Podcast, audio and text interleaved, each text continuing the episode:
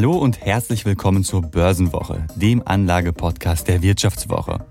Mein Name ist Philipp Frohn, ich bin Redakteur im Geldressort der Wirtschaftswoche und bin heute natürlich wieder nicht alleine im Studio, sondern habe mir tatkräftige Unterstützung aus der Redaktion geholt. Heute ist mein Kollege Yannick Deters mit mir im Studium. Moin Yannick.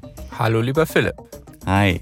Ja, Janik und ich, wir haben schon öfters äh, zusammengearbeitet und zwar auch über genau das Thema, äh, worüber wir heute im Podcast sprechen, nämlich der graue Kapitalmarkt.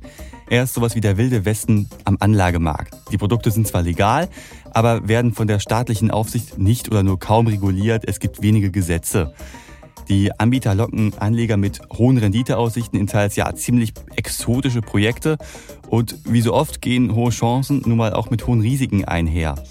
Immer wieder scheitern Projekte und immer wieder stehen Anleger am Ende mit einem Totalverlust da. In der heutigen Folge sprechen wir darüber, wie Anleger dubiose Projekte erkennen, welche Fallstricke am grauen Kapitalmarkt lauern und für wen solche Anlagen überhaupt was sind.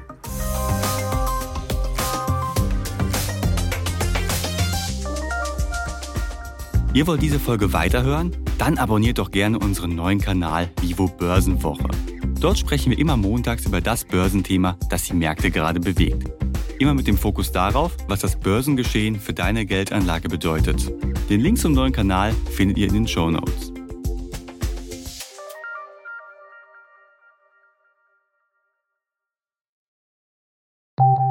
Nach einer kurzen Unterbrechung geht es gleich weiter. Bleiben Sie dran.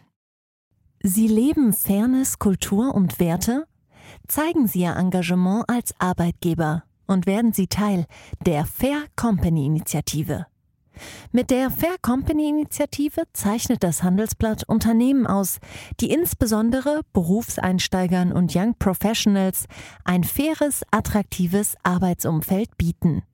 Zu den entscheidenden Werten gehören unter anderem das Engagement für Mitarbeitende, Diversity und Chancengleichheit, Nachhaltigkeit und gesellschaftliche Verantwortung.